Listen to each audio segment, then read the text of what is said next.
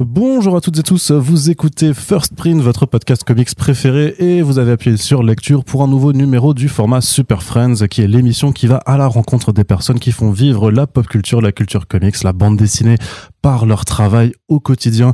Et vous le savez, on adore aller à la rencontre des artistes et des scénaristes de bande dessinée pour pouvoir discuter euh, dans le fond de leurs œuvres. Et aujourd'hui, on est ultra content de profiter de la venue euh, des frères Miranda, donc Roy et Inaki Miranda en France, pour pouvoir aller leur poser quelques questions au sujet d'un album qui s'appelle We Live, qui est sorti en ce début d'année aux éditions 404 Comics. C'est un titre qui est excellent, un titre qui mélange post-apocalypse, euh, un mélange post-apocalyptique, euh, sous fond de euh, un peu The Last of Us avec un univers euh, de fantasy à la Miyazaki façon un peu princesse Mononoke et qui prend des directions assez surprenantes. Donc on vous prévient, c'est un podcast qui reste quand même un peu à ceux qui ont lu la bande dessinée parce qu'on va vraiment devoir rentrer dans le fond de l'intrigue et aussi Super Friends VO oblige la suite de la discussion sera en anglais avec euh, quelques euh, petits euh, passages voilà qui, qui obligent en fait ben, les non anglophones à, attendre peut-être si on arrive à vous faire une version sous-titrée plus tard sur YouTube. C'est comme ça que je pense qu'on va pouvoir un peu en faire profiter aussi les non anglophones mais pour l'heure le podcast est d'abord en anglais. Et donc une fois que le générique est lancé la discussion va pouvoir commencer. On se retrouve tout de suite après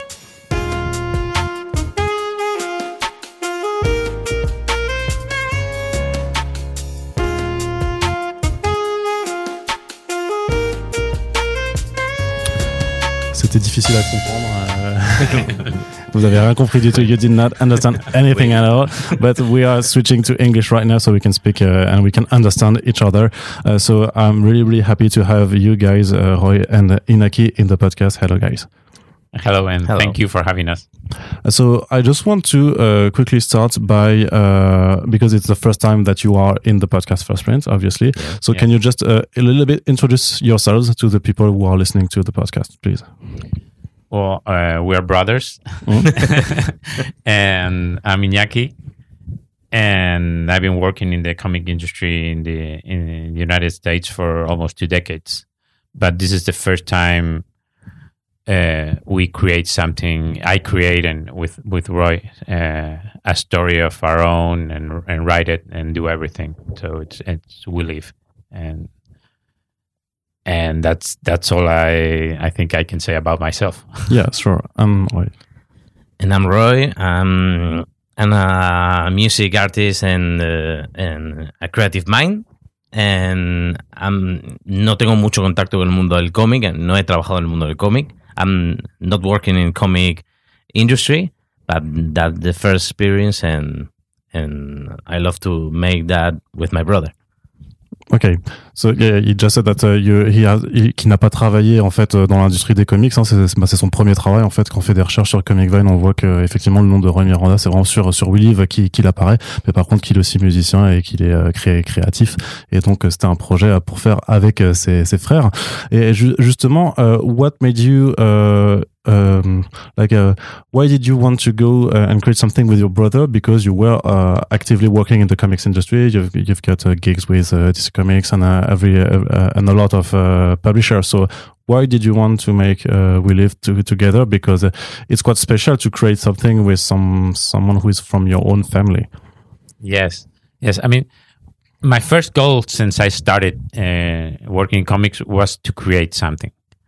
I I did uh, tried two two books very early on, but the sales were low. I remember I mean was I was young uh, and and from that moment on, I decided that uh, I was going to work for hire and get into the U.S. industry, and that's what I've been doing for uh, what I said almost two decades.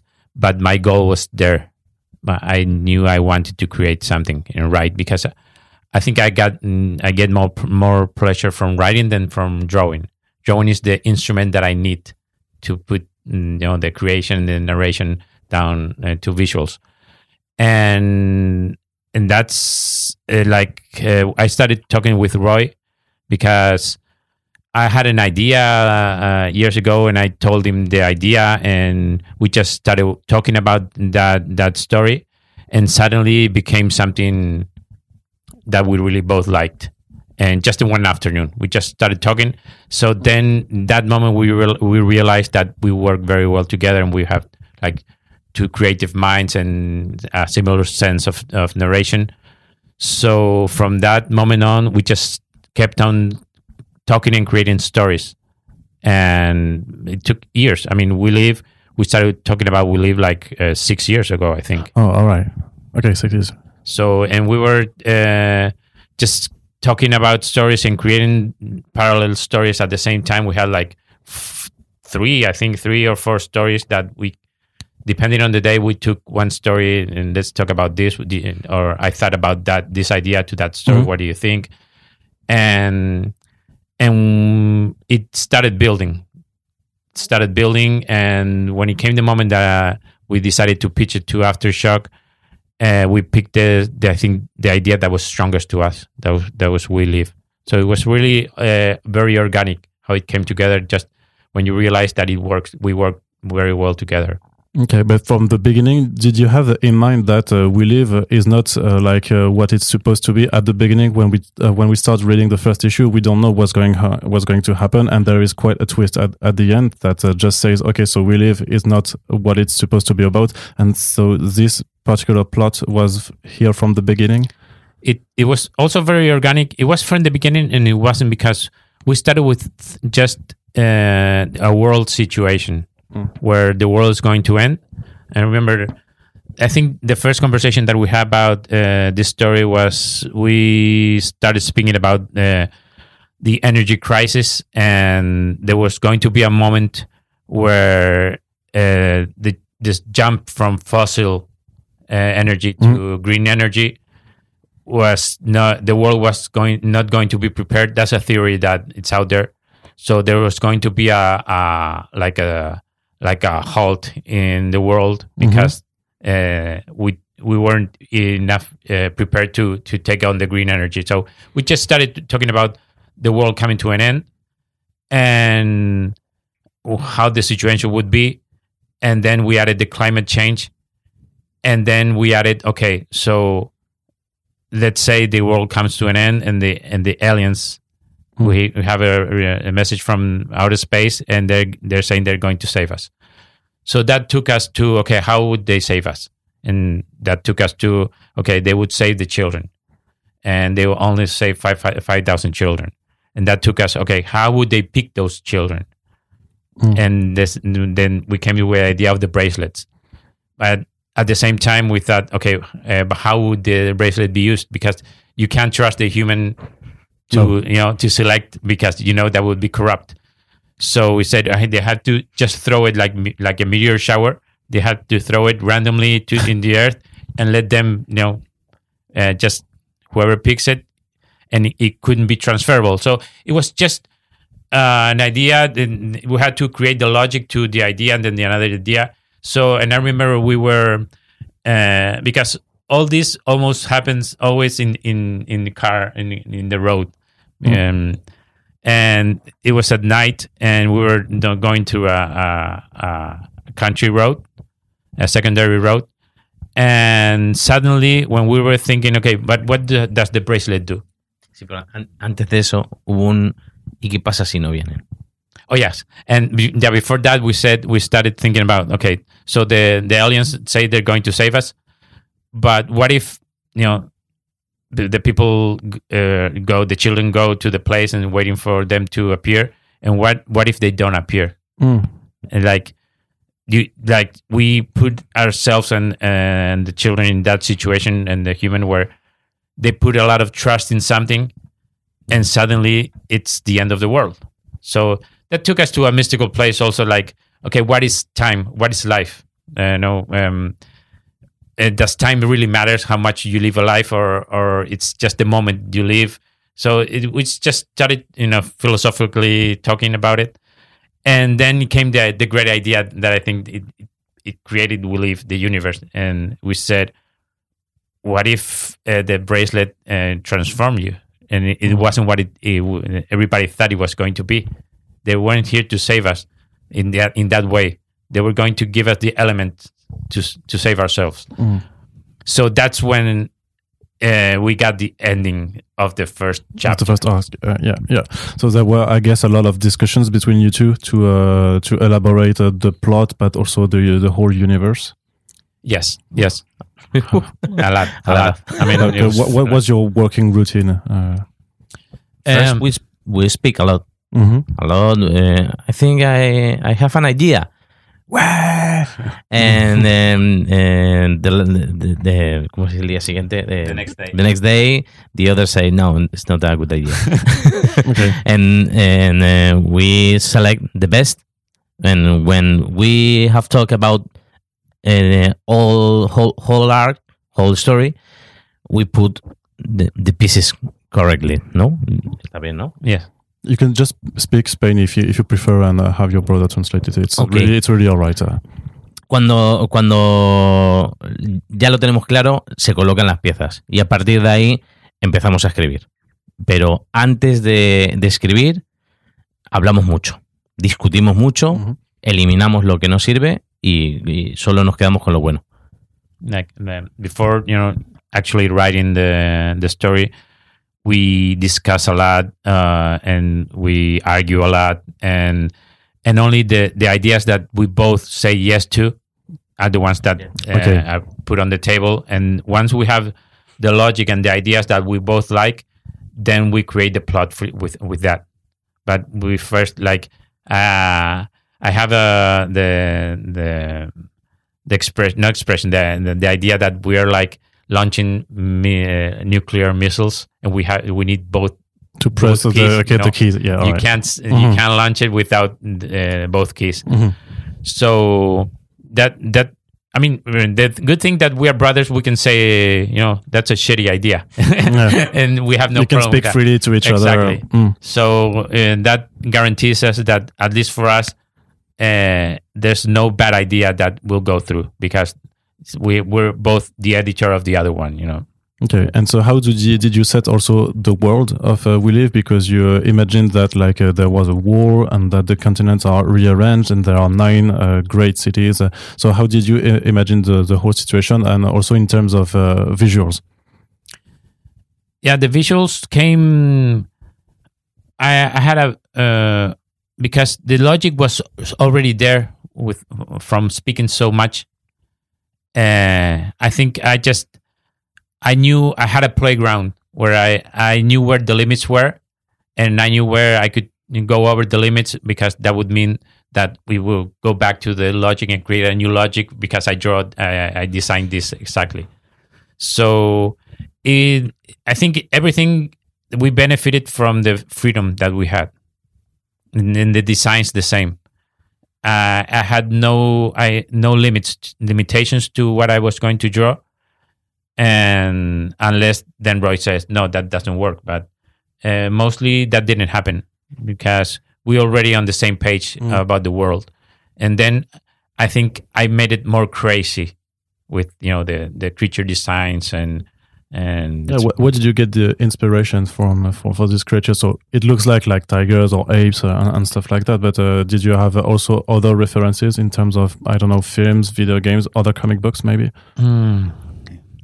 Well, let me think. I don't know. May- I mean, at that time, I remember, uh, but not. Yeah, a little bit in the creatures. I was playing. We both were playing The Last of Us. Okay, yeah. Yeah. But that was another obvious inspiration, but more in terms of uh, you know the, the characters and the, the, the mood. Yes. Okay. Yes. So yeah, all right. Yes. and and then there's also a lot of not a lot, but it's a strange uh, influence. Uh, you know, Death Stranding. okay, yeah.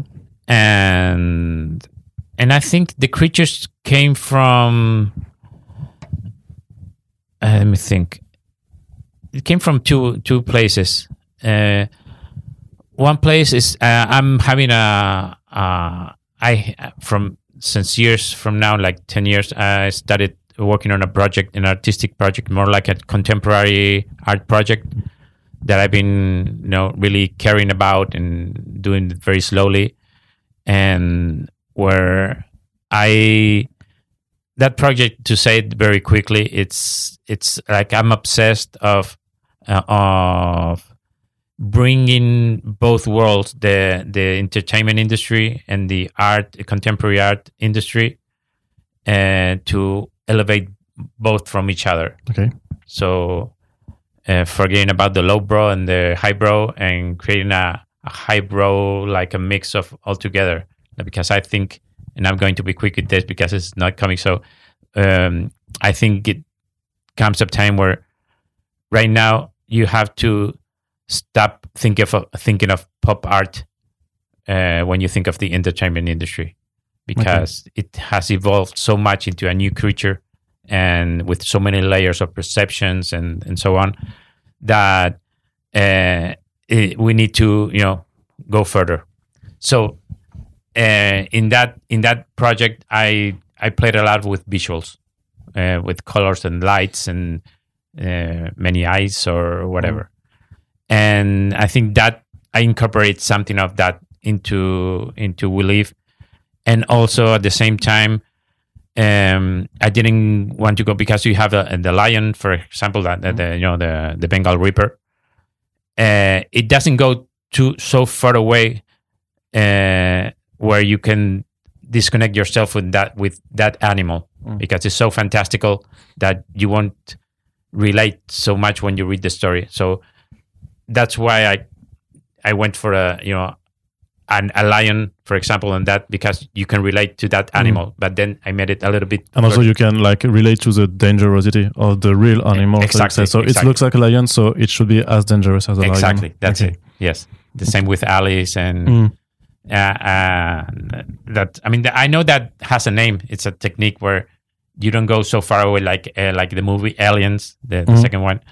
They don't use they don't, they don't use laser guns. They Mhm. use you know shell guns, uh, gunshots, and that's because even though it's so much further into the future, you need to the, the audience to be attached to what's happening there. And Yeah. you, when you hear gunshots, it's, You know that it's also dangerous. uh, Yes. All right. And also, did you, uh, Roy, put uh, like, did you have an input also on the visual? Did you like uh, validate them? You, I, I think you were also discussing, and maybe you you had some ideas that uh, you wanted your brother to draw. No, le- a- No. confío. Sorry. confío mucho en él. O sea, creo que la parte visual tiene claro lo que hace. Hablamos mucho, no tanto del- de, de cómo fabricar la parte visual, sino de la psicología de las criaturas o los personajes. Creo que ahí es donde sí participo, pero no en la parte estrictamente visual, no, no en los diseños. um, yeah, he's saying no, he doesn't really uh, put a lot of input in the. He he really leaves me a lot of freedom there. It, it's just because we really uh, um, discuss a lot of the psychological aspects of of the creatures of the characters. So that's where he really puts the input. And once we have that clear, I, the, he, uh, it's just my territory, the design one. Okay. So- So we're speaking about the end of the world at, at the, the beginning of We Live. Did the, like the, the pandemic also have an influence of what you were putting into that, that story?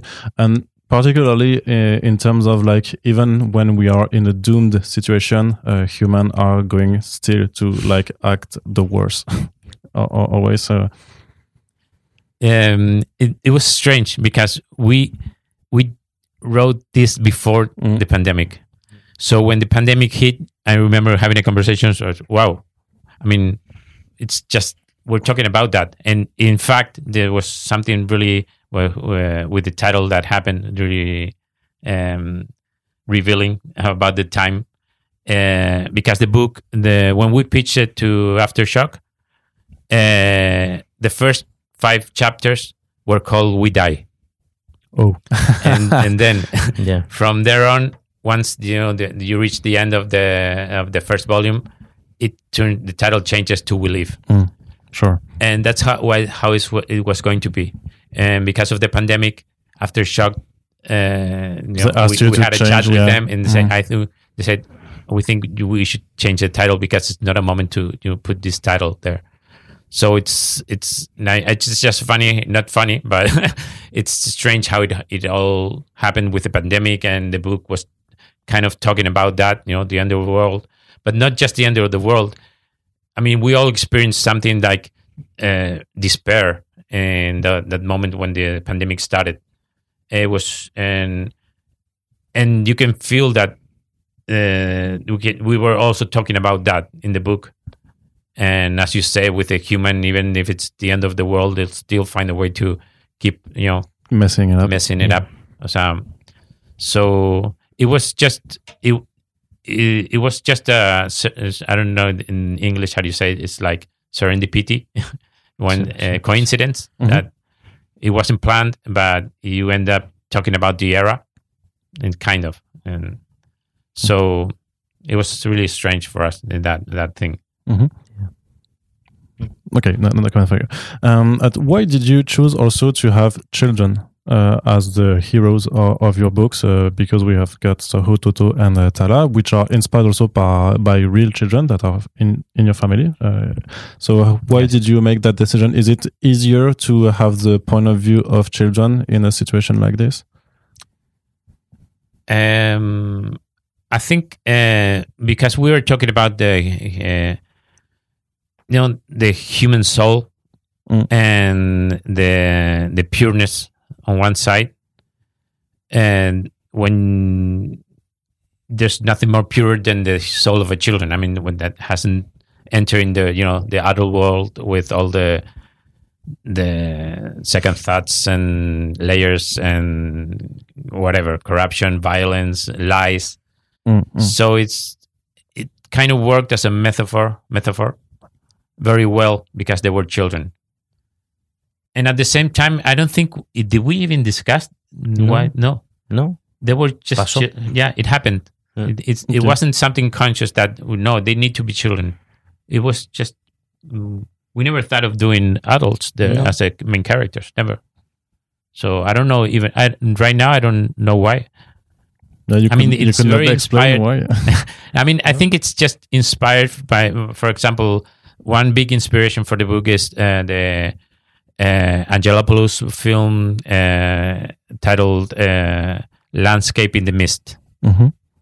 and there's a feeling in that in that in that uh, film that we try to capture in, in we live in some sort. It's about two siblings also that have to do a journey, and it's also about life and how uh, life brings them down, and then like uh, it's that confrontation be, be, uh, uh, of the human soul to the world, to re- their harsh reality. So it's I think it was just a natural thing that happened. It's not All right. And so, how do you create a, a character? How do how does uh, like uh, someone like Hototo or Tala uh, just uh, be born from your minds? Do you have like a uh, you wrote some some terms like in, in terms of characters, in terms of character, also physical and visual characteristics. So how do how do you create uh, these characters? I think it happened once we decided it was going to be two siblings.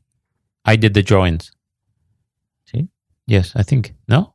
Puede ser. Uh, I No mean, it was recuerdo. so long. I mean, it's been years. So Sí, um, the no making. but well, you should try to remember something that happened six years ago. it's true um, because I think we were so comfortable creating that we were both enjoying at the same time.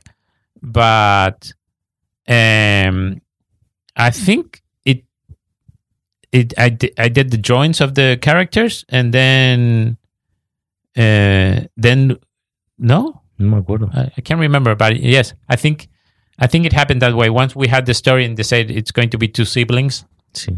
I did the the drawings of them, and then they took the personality from from there on. And then we and that was all uh, before jo- uh, even writing the, the, the script. That's good. Yeah. Yeah. So you know how they were going to behave before even writing the story. Like you, you knew that like uh, Hototo would be like really uh, n- a little bit naive, a little bit like uh, I want to be a superhero stuff, and uh, Yes, yes, that part. I mean, so also they're both very inspired. Uh, Tala is inspired on on Roy's uh, um, My daughter. daughter, Mhm. and Hototo is inspired on our, our Nephew. nephew. So we had the you know the how they behaved very easy for us, yeah, you just have to like spe- spend an afternoon with them, right? and, or just film them. and, you, and, and, you, and you get it right. But also like like they are adults characters. Yes. Also, are they based on anyone you knew also, or just no, those are just and they took their own personality. Like you know, Simon was Mhm. very uh, from the start. We knew how he was going to be, and and for everybody was was just like that. Humbo was going to be like a. I mean, it, it just they took the personality from from the story. Humbo was going to be a, a kind of Huckleberry Finn, Mm.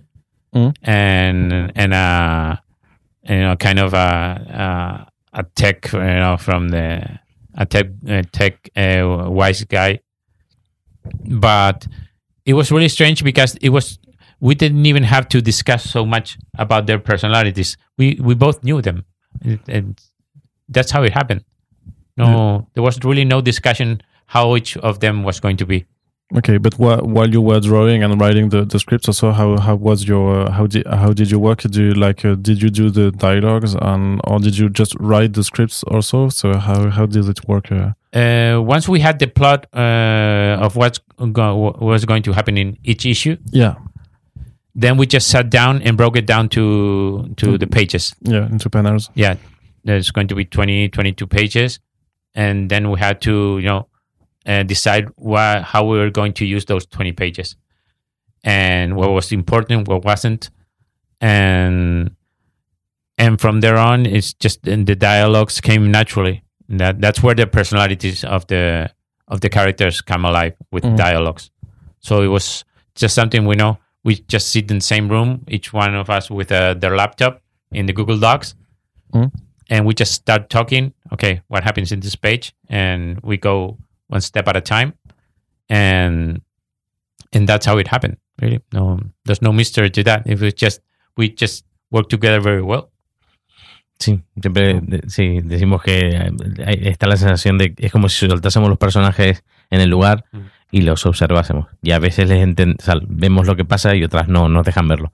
yeah and that's that's he's saying roy is saying that uh, he has the sensation of we just you know throw uh, the characters uh, in a table and just observe what they they do Mm.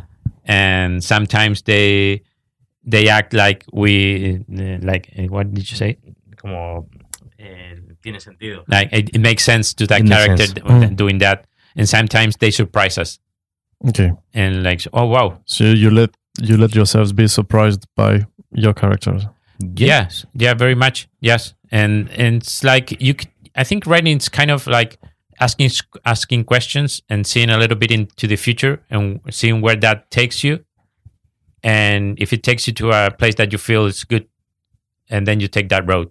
Mm. and if it doesn't that means that characters mm, it's not like that it's, it's like a strange mix in in the of plot and character behavior Okay. and they all have to come together and, and work uh, for the for the whole because one thing that i'm i'm obsessed to is like nar- narration storytelling is for me uh, creating a device uh, which purpose is to create an emotion in the end Mm. it's like you, you create a clock we know with all the cogs everything the mechanism and you have to do it so like if that uh, device works it will take you to uh, an em- uh, ex- uh, exact emotion that you were planning. And if not you failed. Yeah. that, that device it's not working right. So do you have the, the like the, the recipe for that? Because there are some moments in We Live that are like harsh and even though uh, very cruel. uh, Mm, yeah. because uh, like yeah people die and uh, Hototo and Tala are like uh, taken into a mix of events that are really really really hard uh, to to to live and so how do you manage also like the the whole the, this emotions that uh, that you're putting the whole this feeling that you put into into the the comic there's no recipe i mean it's just it feels right Mhm. and Did you uh, like have to rework some some some sequences uh, sometimes maybe and you because maybe at first time it doesn't work like you you, you would then if you redraw or rewrite something but it works better afterwards. yeah always like i mean it's in writing is very much uh, it's a hidden technique that you can't explain exactly but there's Mhm. something that you can it, you have to it's like a slingshot that you have to release it i'm sorry i was doing the slingshot thing and you you have to really uh, pull pull the string and decide when uh, the slingshot is ready to be you know released, Mm.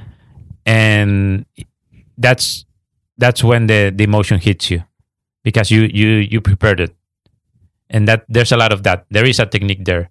I mean, I'm not going to lie, but it's difficult to explain the technique. But it, there is a technique where you prepare you you prepare the emotion, Mm. and, and so you know when you reach it, uh, it was already you know um, put in place in, before. Yeah, and one and one of the strengths of uh, of the comic book, I think, is like really like like we are very close to uh, to the two main characters, and we can see also their their dreams, their hopes, uh, mostly for for Hototo, but also Tala, which is uh, like really uh, intended to uh, to protect her little brother, and that drives them uh, all the way from start to beginning because they they have each other and they have to to protect themselves. Also, have the hope to be saved uh, to uh, to to live through the, the end of the world.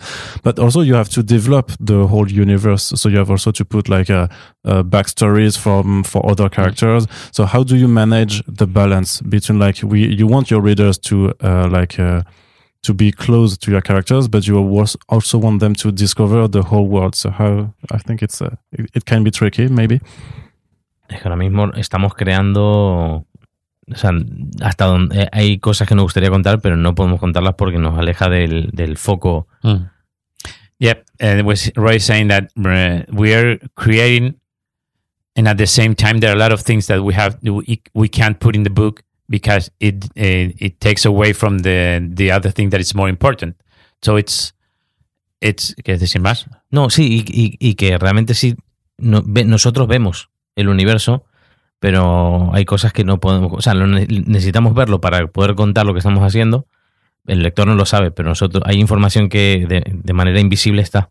Yeah, yeah. There was saying that we do like we see the whole universe, and and we know we can't show it all, and but in the end, there's something that uh, it does uh, influence because because because we know it. There's it's going to show in, in, even a little bit in in a very in a very small decision that you you make or in drawing and at the same time, uh, another thing is the importance of the the ellipses. Mhm. We use a lot of ellipses here because because we wouldn't be able to tell in five issues what we told without those uh, time jumps. So you have to just tell the exact moment that is important and make the best of it. And because you know you won't have more than two panels maybe to, to Mm. say that that thing that you want to say. And at the same time there's you have to respect uh, the rhythm uh, and and the cl- climax of every small arc that you put in everything that you want to do. Not not in the whole arc but every scene has a an arc and, and a climax and a rhythm that you have to uh, it has to work. It is even more important that than than the information that you put there. Because if you want to put more information uh, or you want more things to happen in that scene and you only have one page you will lose the rhythm. Mm. so you have to take away a lot a lot a lot a lot that you will have loved to put there and just to to respect the rhythm. That's Okay, and there's also something about the violence in We Live because it's a comic book which is uh, very violent. So did you have like a did you weren't you afraid a little bit to go too far for from sometimes because like uh, people are eaten alive, beheaded, uh, ch- children children die also. yes So this is a, a, a lot to take also Mm. for even though for a mature au- audience. So uh, also do, how did you keep the balance uh, uh, between what was too much to show and what was also essential to understand that the story is uh, deadly serious.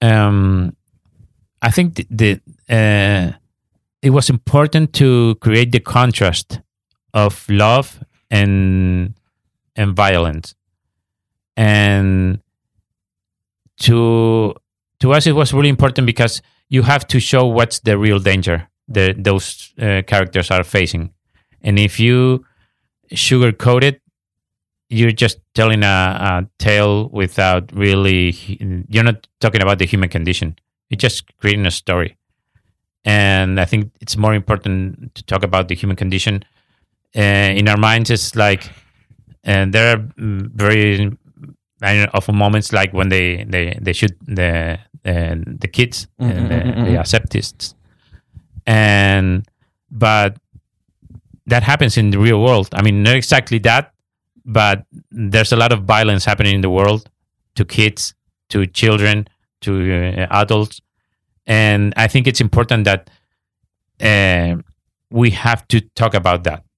We you, you, shouldn't be hiding that Mm. because that's what it's going to mm, maybe take us to another place where you realize uh, what's happening in, in the world. So I think that that was a very important part of We Live, and and and luckily uh, we didn't have any really No, nada gratuito. no, no nothing is uh, is gracious. That's what Roy says. It's, it all has a meaning. It's, it not, Mm. We're not doing that just for the impact of the moment. We really want. It's part of the the, the device that I was speaking about about creating the emotion.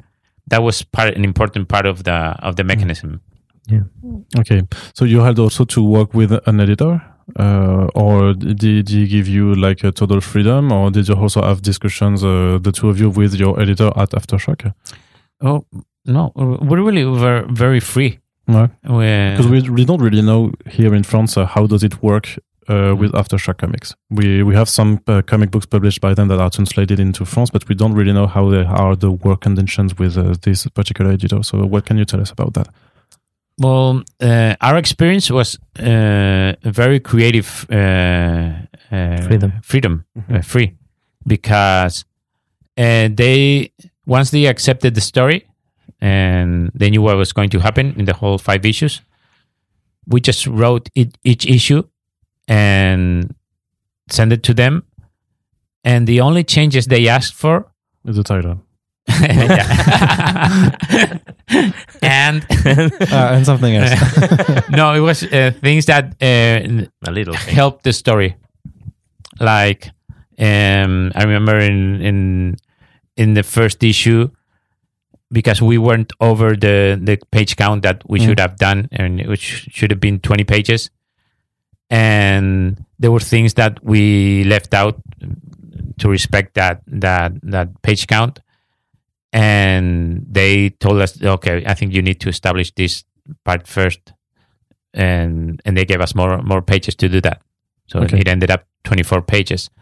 But everything that they pointed out it was always uh, what a great editor does that uh, it helps you and, and it shows you where the story would be be benefit uh, from.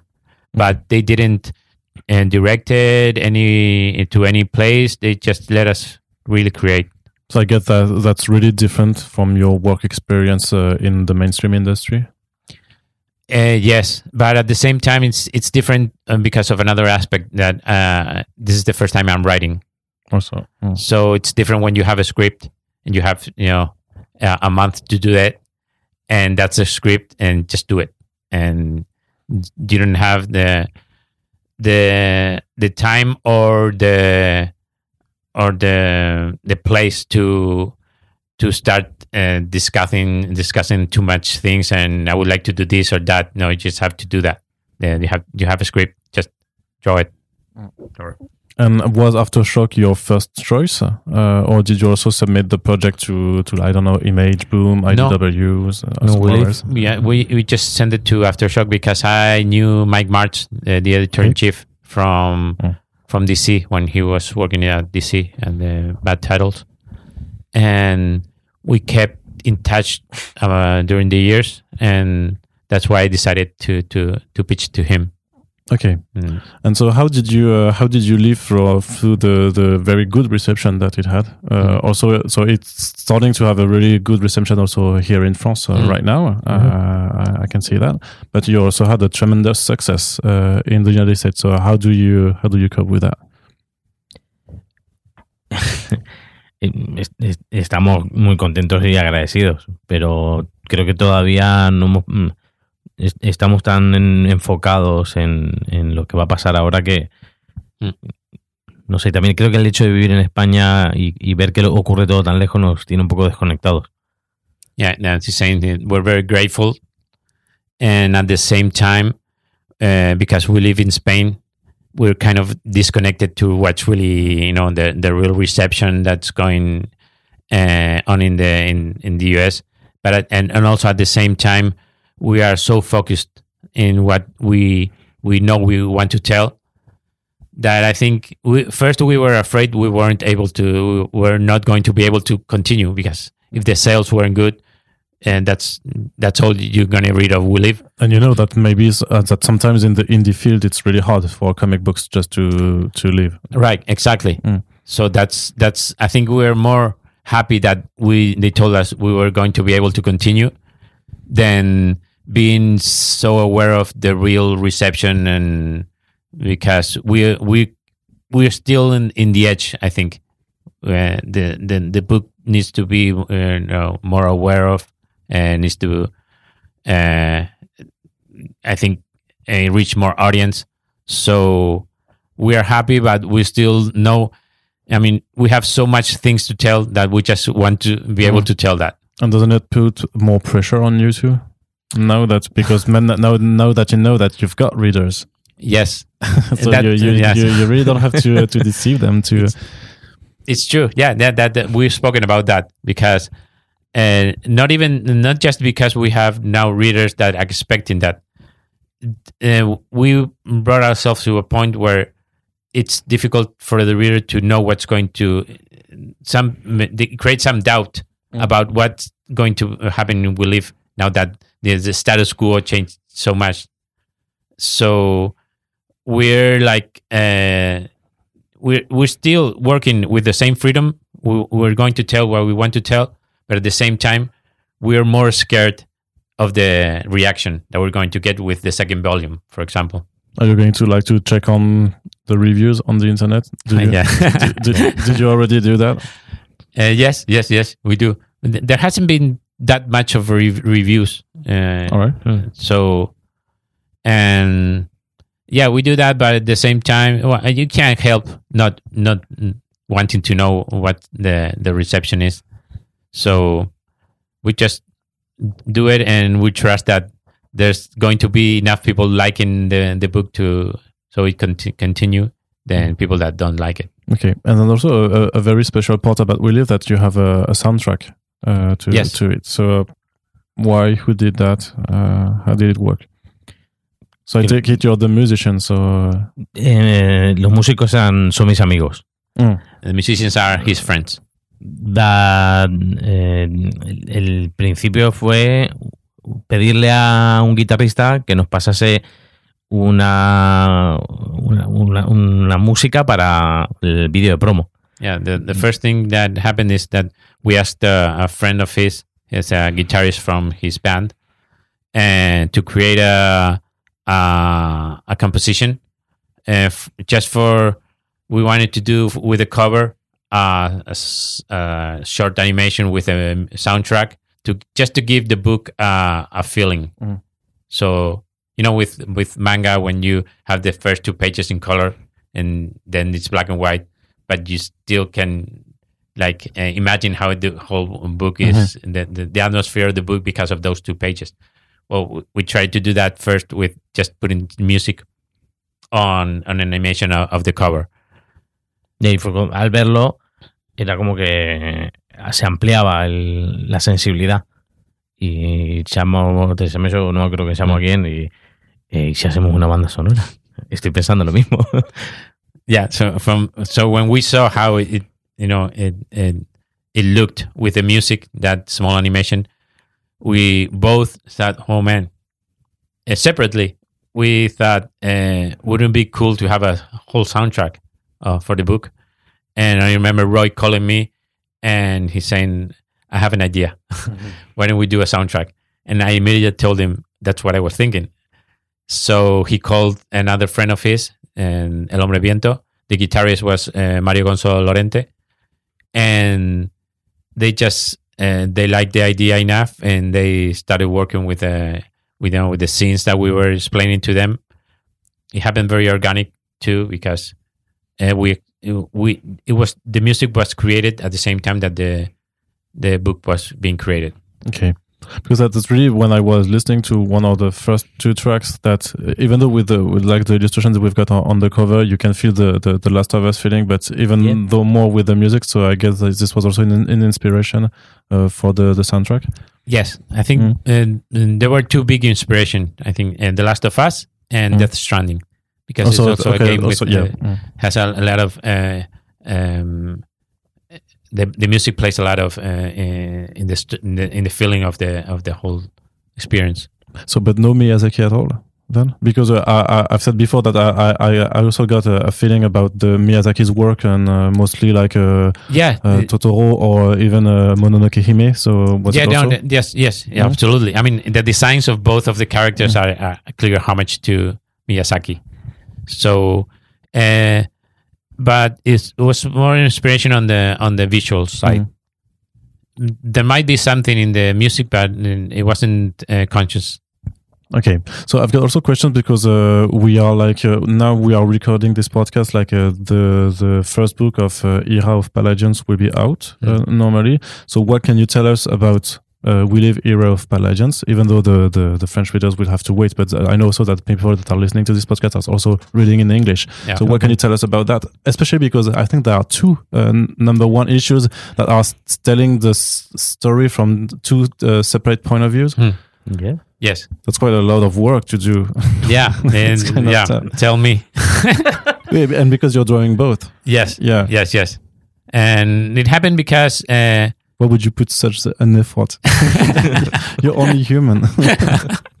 yeah, but uh, the story needed it because uh, we spoke also uh, for months about the, the new arc, and we came to a moment where what we wanted to put it in the first issue was impossible to put. Even if you put so, uh, ellipses, uh, it wasn't there wasn't space for to really create the the momentum of a first issue. And so we came with the idea okay, what about if we do two parallel number ones to put all the stuff that we really need to tell? And that's when we, so we, we proposed that to Aftershock and they loved it from the Mhm. start. So that was lucky on, on our side.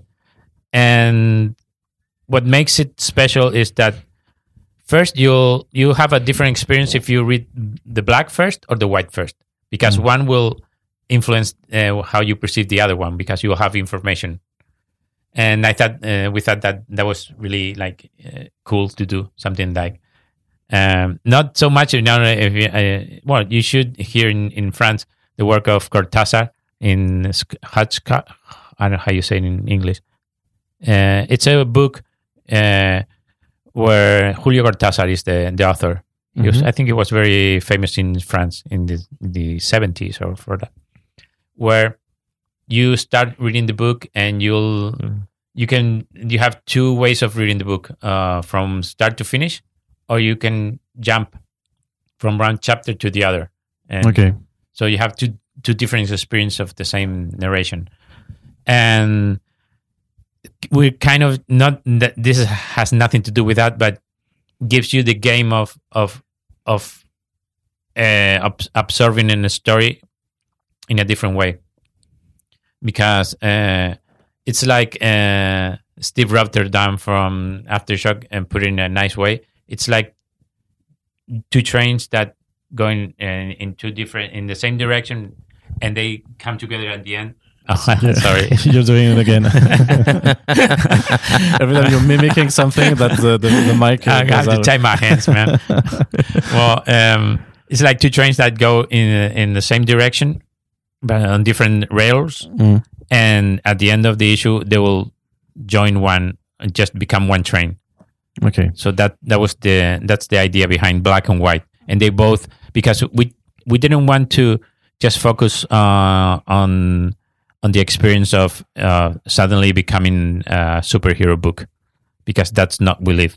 Mm. Uh, we needed to t- also tell the the human side. So we really needed to, on one side, bring the Palladians to the same struggle as the as the as the human Mm. civilians, and and also tell the struggles that the civilians are, are facing because we start the story uh, and they are under siege uh, because they're surrounded by beasts, new beasts, gigantic beasts, and they're also losing the shield that kept the shields and Mm. the beast away. And so there, well, I mean, one thing that um, I remember that we spoke about is the situation in, in Syria Okay. where you're living inside a city that's under siege and you don't know what to do because yeah you know you're going to die inside and, it, and if you try to go outside you're most probably also going to die and, and you have to fight and it's a really de- desperate uh, situation. So we wanted to put uh, megalopolis 9 in that kind of situation even if it's uh, another kind of story sci-fi fantastic entertaining it's not the same. So that we needed the room to to really tell that that struggle from both sides from the both uh, perspectives. And there's also something that is going to change a lot. It's the relationship between to, uh, Hototo and Tala, because at first uh, Tala was protecting uh, her little brother, but now that is aged up and is all superhero stuff, that's really, uh, really uh, like invert the dynamics between the two, I guess. yes exactly. And and I also uh, I don't want to say too much about uh, how they evolved but they have evolved psycholo- uh, psychologically both of them and and that puts both in a situation where they both have uh, a specific feeling that uh, that it's uh, I don't want to say too much. It's, it's all right. You, you don't have to, uh, to, to spoil everything, especially uh, just before the, the book is out. So I've got one last question. Uh, at the end of the the five uh, the chapter five, so we see like the whole uh, aliens uh, council that are submitting a vote uh, to the whole galaxy, like a vote green if, if you want to uh, like save humanity, and vote red if you just want to let them die. How would you have, uh, how would you vote if you were in this galac- uh, galactic council? I would uh, take uh, them under. I mean, I would uh, accept Yeah. the, the refugees. Yeah. Yes. Green. So you're both nice, nice guys. it's, it's really nice. It's it's really nice to, to have you. So thank you, thank you a lot. Uh, so we live uh, is out in France at uh, 404 Comics, and uh, so we were really really pleased to have Inaki and Roy Miranda to uh, to present it in our Super Friends uh, talk shop. Uh, thank you very much, guys, and I guess uh, I'll see you later for the second round when it's out uh, also here in France. Bye. Merci. Merci.